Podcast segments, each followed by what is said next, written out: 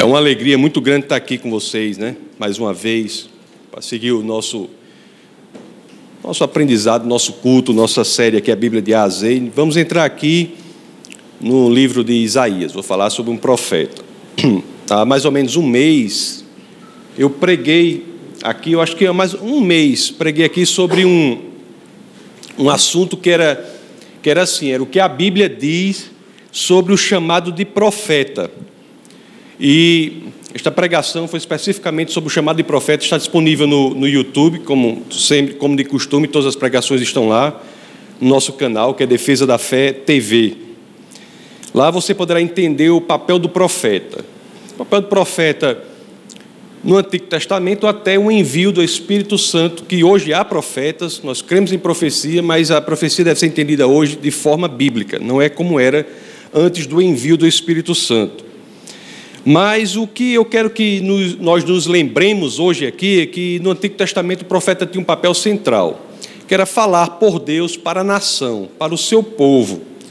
Por isso que os profetas são tão importantes, principalmente no Antigo Testamento, porque era a voz de Deus para o povo, a voz de Deus para o seu povo, a voz de Deus para fazer com que o povo de Deus entendesse quem ele de fato é.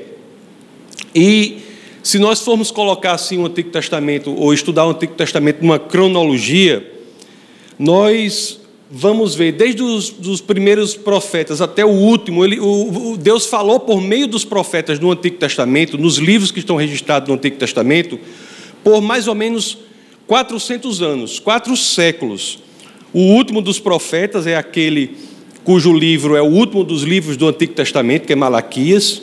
Então, Malaquias é mais ou menos na época da volta do povo de Deus lá da Babilônia para a reconstrução de Jerusalém.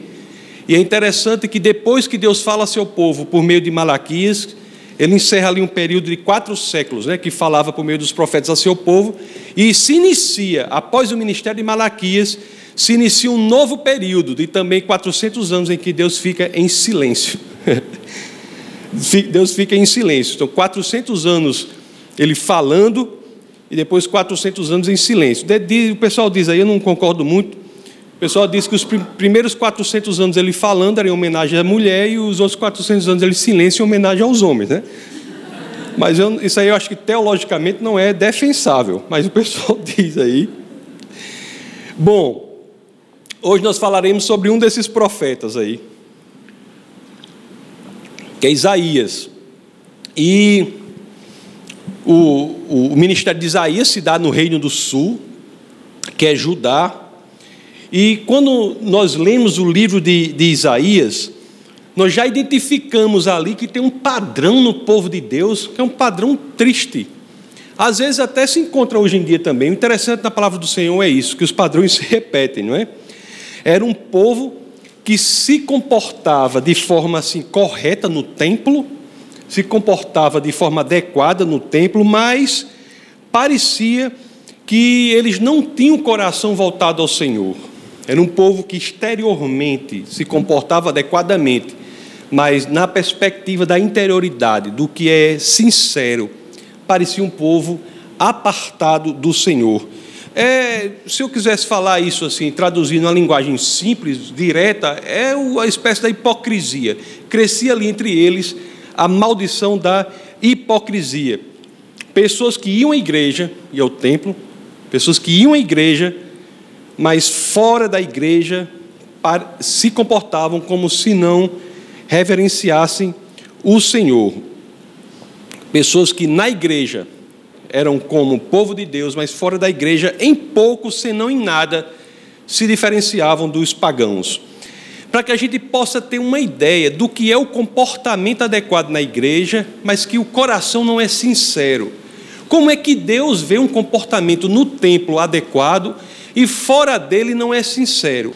Lá em Salmos 51, 17, nós temos isso aqui, diz assim: olha, os sacrifícios que agradam a Deus são um espírito quebrantado, um coração quebrantado e contrito, ó Deus, não desprezarás. Nós lemos aqui no livro de Salmos, o Senhor já está demonstrando que não é necessário, não faz sentido você oferecer sacrifícios ao Senhor.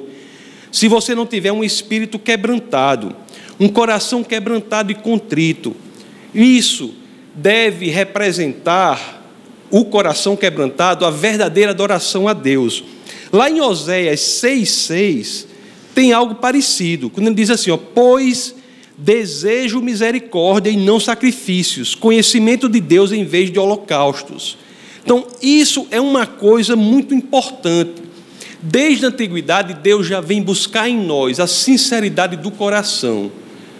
A sinceridade do coração. A verdadeira adoração a Deus, ela provém não da exterioridade dos nossos atos, mas da sinceridade e honestidade do nosso coração.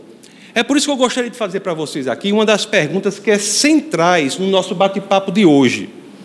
Por que, meus queridos? Eu sempre penso assim, fico, eu fico assim refletindo, né? Por que, que tão comumente, tão comumente nós vemos pessoas que se dizem cristãos, né, se dizem crentes, e fora vivem uma vida tão diferente do que um cristão deve viver? É verdade que você pode até dizer, você pode até errar. Eu não estou falando de um erro eventual. A pessoa quando erra se arrepende, volta. Eu não estou falando disso. Eu estou falando de pessoas que têm estilo de vida que é contrário à vida do verdadeiro cristão. Por quê? Por que há tanta hipocrisia entre nós? Por que, que a igreja está tão cheia de hipócritas? Por quê? Isso é uma questão que eu me faço sempre assim, né? Aí tem sempre aquela passagem que diz assim, né? O fato de nós estarmos na igreja não faz de nós cristãos, assim como o fato de estarmos na garagem não faz de nós carros, né? Mas por que há tanta hipocrisia entre nós? Aliás, viu? A gente vai criar um adesivo, então um imã assim, grande assim, para distribuir. Eu vou ver qual é o melhor adesivo, um imã grande para distribuir, dizendo assim: o que você faz em casa é tão importante quanto o que você faz na igreja para que vocês possam pegar esse adesivo, esse imã e sair por aí colando onde foi importante, para que sempre possamos nos lembrar disso. O que você faz em casa é tão importante quanto o que você faz na igreja.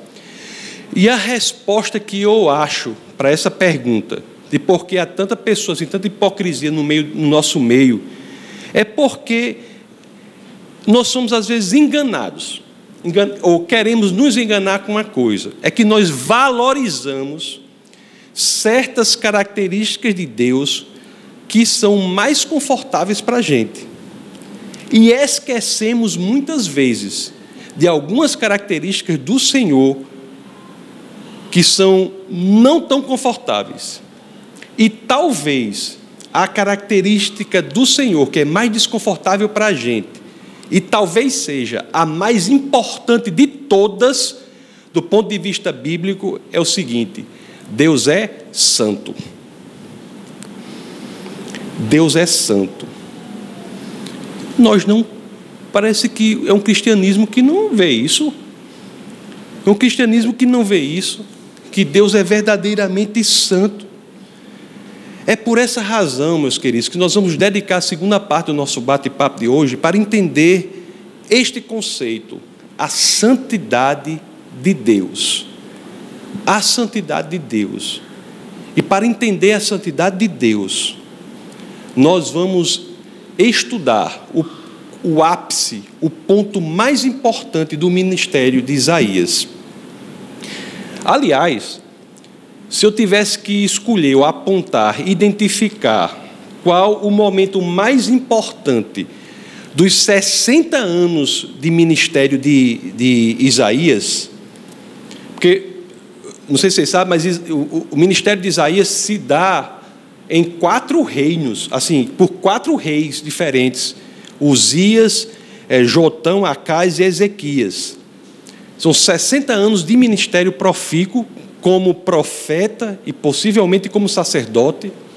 E se desses 60 anos eu tivesse que identificar qual é o ponto alto, o ponto mais importante desse ministério, eu não teria dúvida. Eu apontaria aquilo, o momento mais importante da vida de Isaías, é o que está narrado lá no capítulo 6 do livro de Isaías. E não é por acaso, meus queridos, que é exatamente o capítulo 6 do livro de Isaías, que é o texto base do nosso bate-papo de hoje. Então eu peço a vocês a, a gentileza de abrirem as escrituras no capítulo 6 de Isaías. O que nós vamos fazer? Vamos estudar os primeiros versos do capítulo 6 de Isaías e entender com base nele a questão da santidade de Deus. Isaías, capítulo 6, verso 1, começa assim: No ano em que o rei Uzias morreu, eu vi o Senhor assentado num trono alto e exaltado, e a aba de sua veste enchia o templo. Que coisa! No culto passado, no culto passado, creio eu, quando nós falamos sobre Provérbios 8 e 9, foi o culto passado? Nós, quando nós falamos sobre o texto básico, sobre Provérbio 8 e 9, nós vimos que a sabedoria tinha uma voz, que a, a voz da sabedoria era, na realidade, a voz de Cristo. Então, naquele momento, nós vimos alguém ouvindo uma voz, falando com ele, identificamos que aquela voz, na realidade, era Cristo. Aqui em Isaías 6,1, nós estamos lendo uma visão. No ano em que o rei Uzias morreu, eu, é, caso Isaías, diz: Eu vi o Senhor. Ele teve uma visão do Senhor dentro do templo. Dentro do templo. E é impressionante que, mais uma vez aqui, esta é uma visita de nosso Senhor e Salvador Jesus Cristo ao povo de Deus, séculos antes dele ter vindo como ser humano. E para saber que é uma visita do nosso Senhor e Salvador Jesus Cristo aqui, não precisa nem de tanta elaboração. As próprias Escrituras, lá no Evangelho de João, capítulo 12, verso 41, deixam isso claro. Lá em João 12, 41, as Escrituras dizem: Isaías disse isso porque viu a glória de Jesus e falou sobre ele. E falou sobre ele. Então é Jesus que aparece para Isaías aqui. Ele tem essa visão de Jesus que aparece para Isaías, e o importante aqui, que logo chama atenção, é que quando ele vê o próprio Senhor no templo, ele vai descrever as vestes. Se eu visse Jesus assim, eu ia descrever, olhar logo pro, tentar olhar né, para o rosto, tentar olhar para o rosto. Aí eu fico pensando, eu vou ler aqui, o cara vê Jesus, lá em João, aí vai descrever as vestes dele, né? Centrar nas vestes, eu acho isso curioso, mas isso lembra uma coisa também, já que estamos falando de santidade, o que é que isso nos ensina?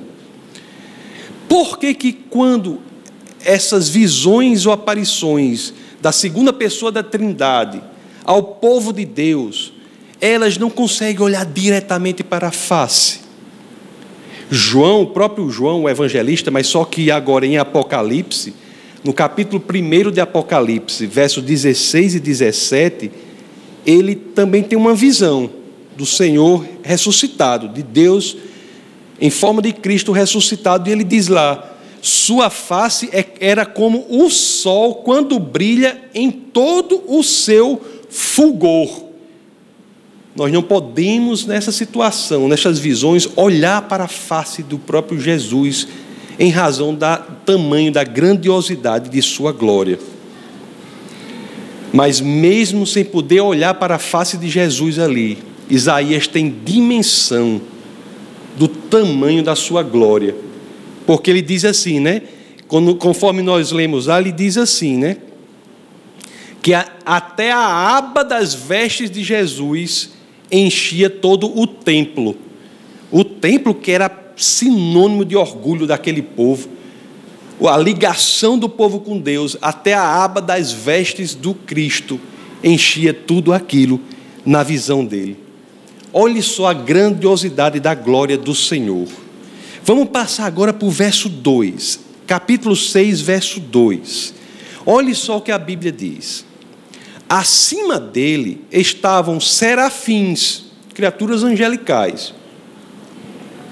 Cada um deles tinha seis asas, com duas cobriam o rosto, com duas cobriam os pés, com duas voavam. Olha, engraçado até as criaturas angelicais, né? Diante daquela grandeza do Criador, ela usava quatro das suas seis asas para cobrirem-se diante daquela grandeza toda. Mas você fica olhando assim, como é isso? Que característica importante é essa de Deus que nos deixa dessa forma? Vamos passar para o verso 3. Vamos ler o próximo verso.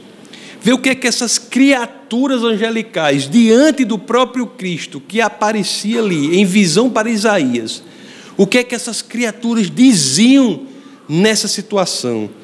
A Isaías 6,3 diz assim, né?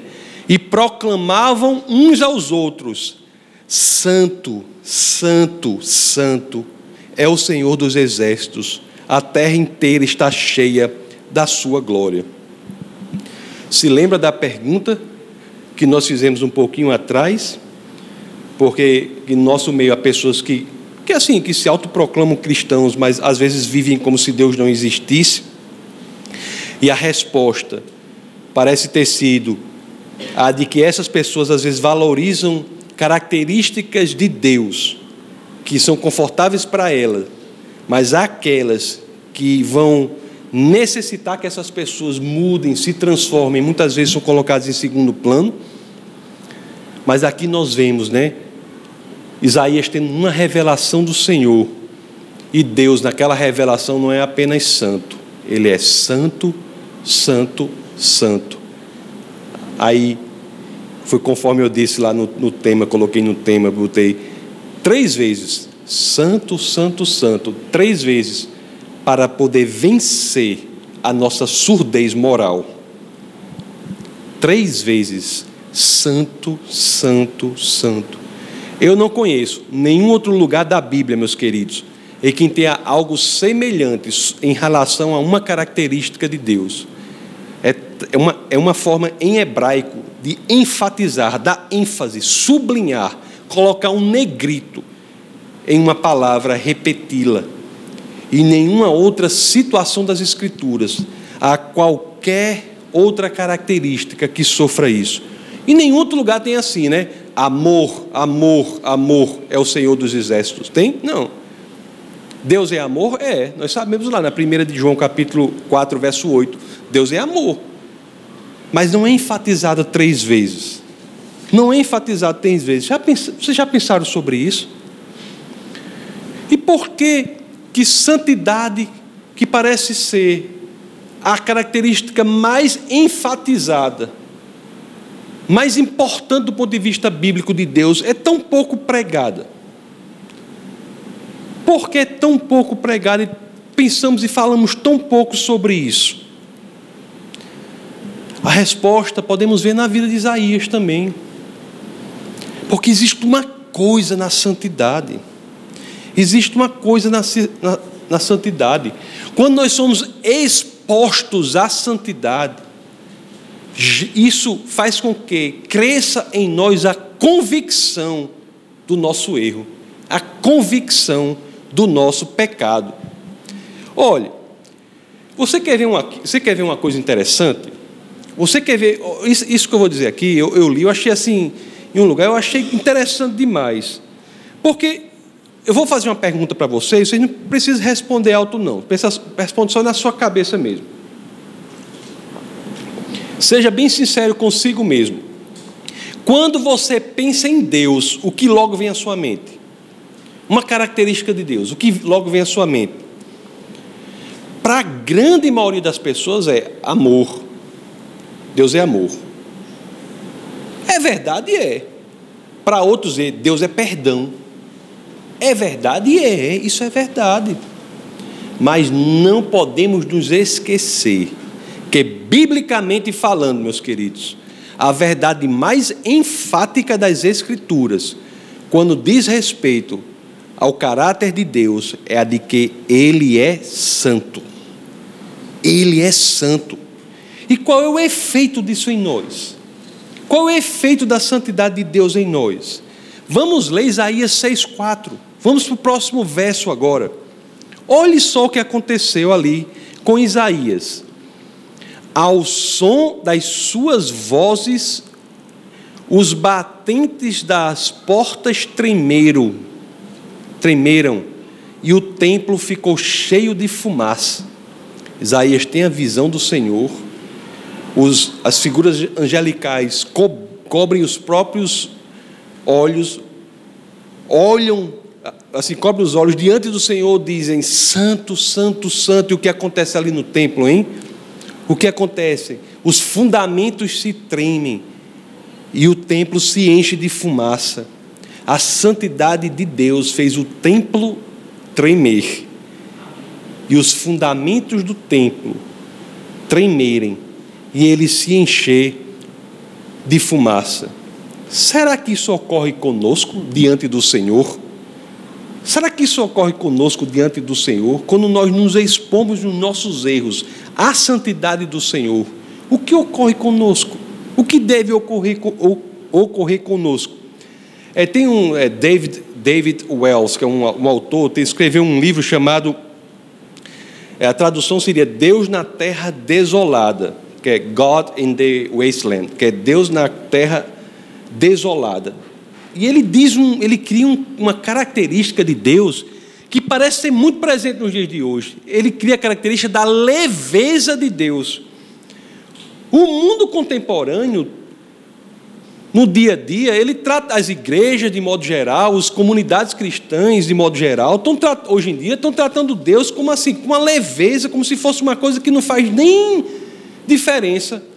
É tão leve que não faz diferença, não. Assim, é como se as pessoas vão para a igreja, a experiência que tem na igreja de adoração faz com que elas voltem para casa muito melhor mas sem qualquer mudança efetiva, duradoura em suas próprias vidas.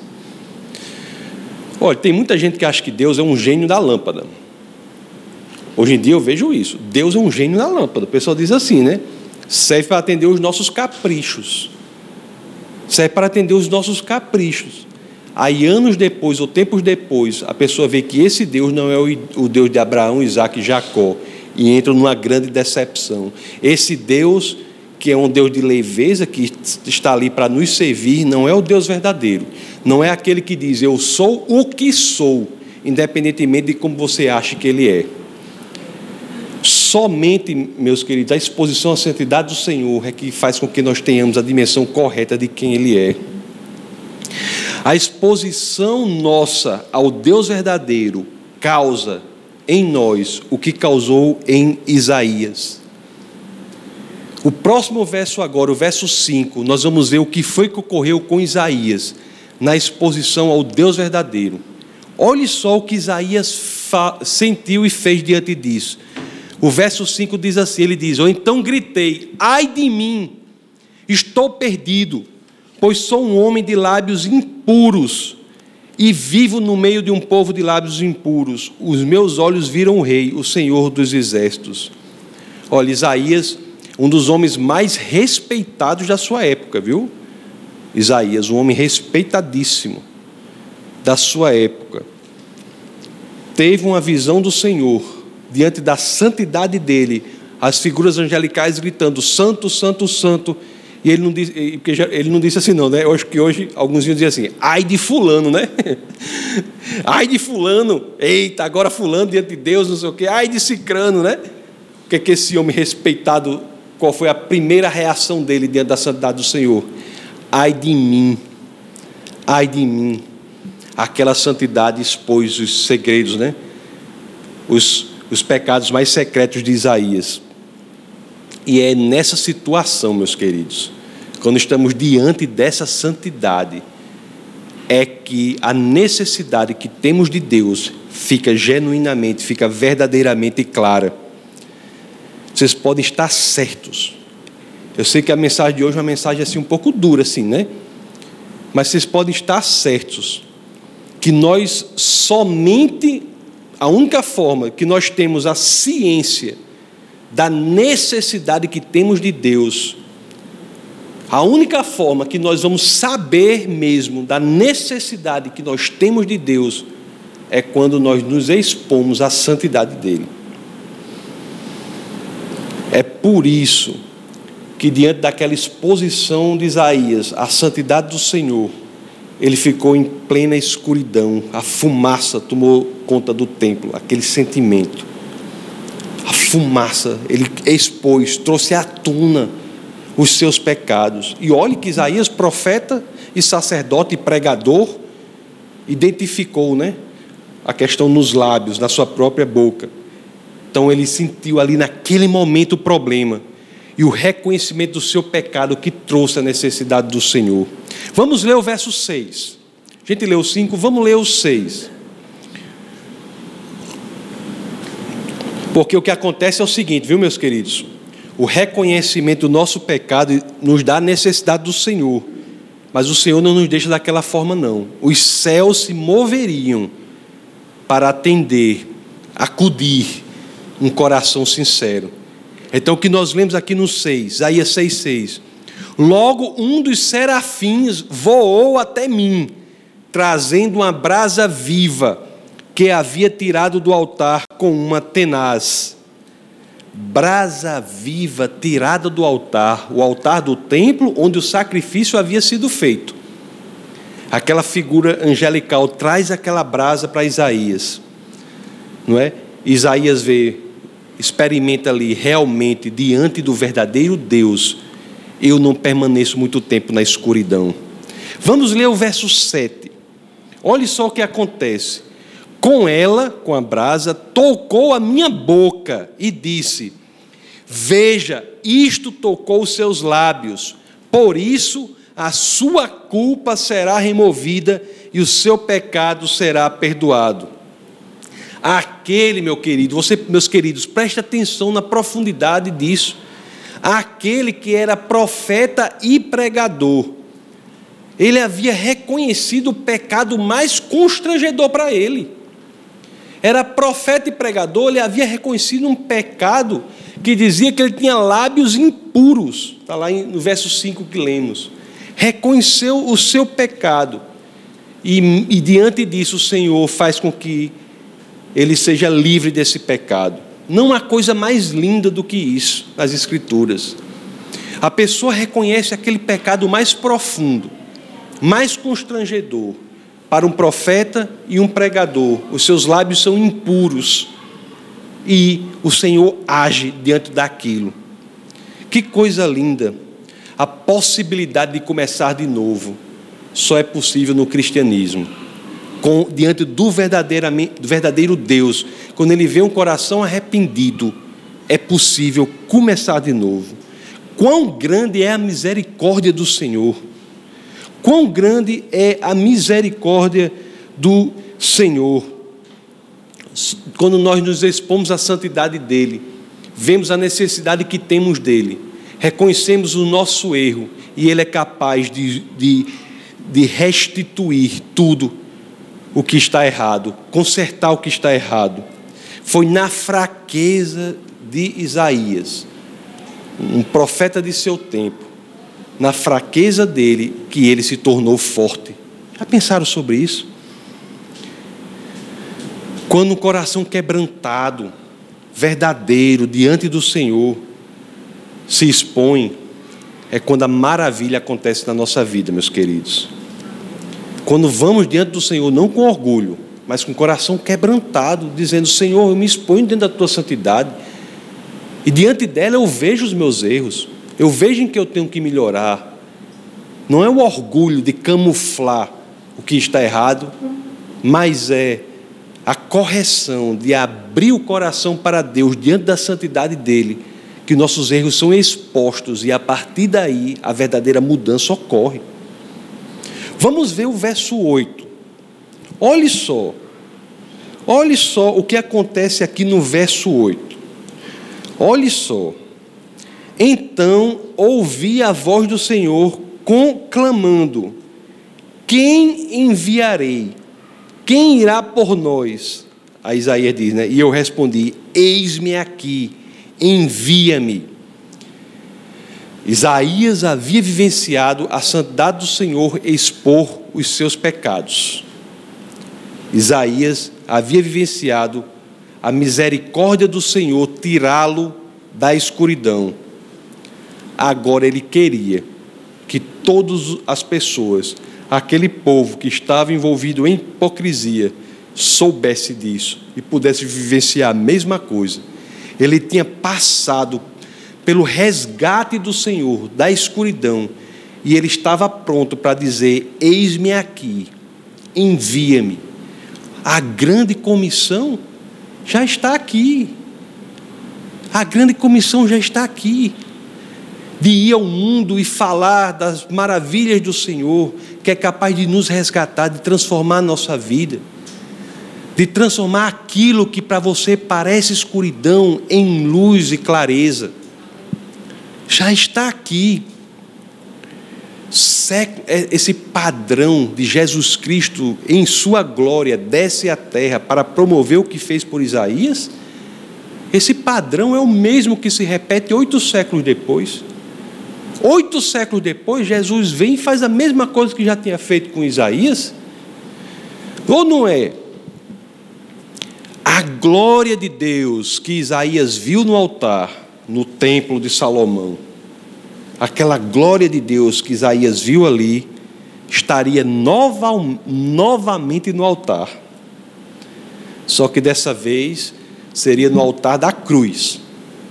No altar da cruz e seria ela a própria glória de Deus, o sacrifício por nossos pecados. Na época de Isaías, meus queridos, conforme nós lemos aqui, a fumaça tomou conta do lugar, a escuridão tomou conta do lugar. Quando a glória de Deus volta na forma de homem, está no altar da cruz, conforme lemos lá em Mateus capítulo 27, verso 45, o que é que ele diz? E houve trevas sobre toda a terra, do meio-dia às três horas da tarde. Mais uma vez a glória de Deus desce, e diante dela há trevas sobre a terra, com a exposição dos seus pecados. Na época de Isaías, os batentes da porta do templo tremeram os fundamentos do templo tremeram quando Cristo estava na cruz. O que foi que ocorreu? Segunda parte lá do verso 51 de Mateus 27. A terra tremeu e as rochas se partiram. Meus queridos, a misericórdia do Senhor é impressionante. E mais uma vez, meus queridos, mais uma vez, assim como na época de Isaías, o anjo levou a brasa do sacrifício, levou a brasa, a, a brasa do sacrifício lá para ele, né, para torná-lo livre do pecado. Hoje em dia, meus amados, Jesus está pronto, não para levar a brasa para você, mas para se entregar como sacrifício completo, para livrar-nos não apenas da culpa, mas também da escuridão. Para tanto, meus amados, basta unicamente que queiramos, que possamos entender verdadeiramente que esse padrão de que a santidade é importante e devemos valorizá-la acima de tudo, para que não sejamos crentes hipócritas, para que possamos nos expor diante da santidade de Deus, para que aquilo que precisamos consertar apareça. E é a partir daí que faz sentido falarmos num Deus de amor, de misericórdia, misericórdia e de perdão. Porque do contrário, meu querido, se você acha que Deus é unicamente misericórdia, perdão e amor, embora você esteja com o entendimento correto, você está com o entendimento incompleto. Porque um Deus de amor para quem não entende que Deus é santidade, é muito susceptível a sofrer na sua mente a ideia de ele se transformar num Deus que serve para os seus desejos, serve para o que você quer. Quando você entende, antes de tudo, que Deus é um Deus de santidade, aí sim, diante da santidade do Senhor, as suas necessidades aparecerão, e aí sim você entenderá a genuína misericórdia do Senhor. Não é o amor de Deus que vem antes da santidade. A santidade do Senhor vem antes do seu amor, porque é diante dela que o amor se torna necessário para que, pela expressão da misericórdia, o nosso pecado seja perdoado. Não vamos nos esquecer dessa mensagem das Escrituras, para que não nos tornemos crentes hipócritas, que enchem as igrejas, mas do lado de fora são piores do que os pagãos. Oremos.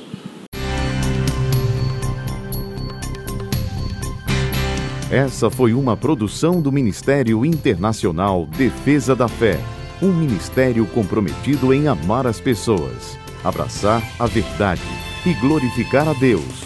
Para saber mais sobre o que fazemos, acesse defesadafé.org.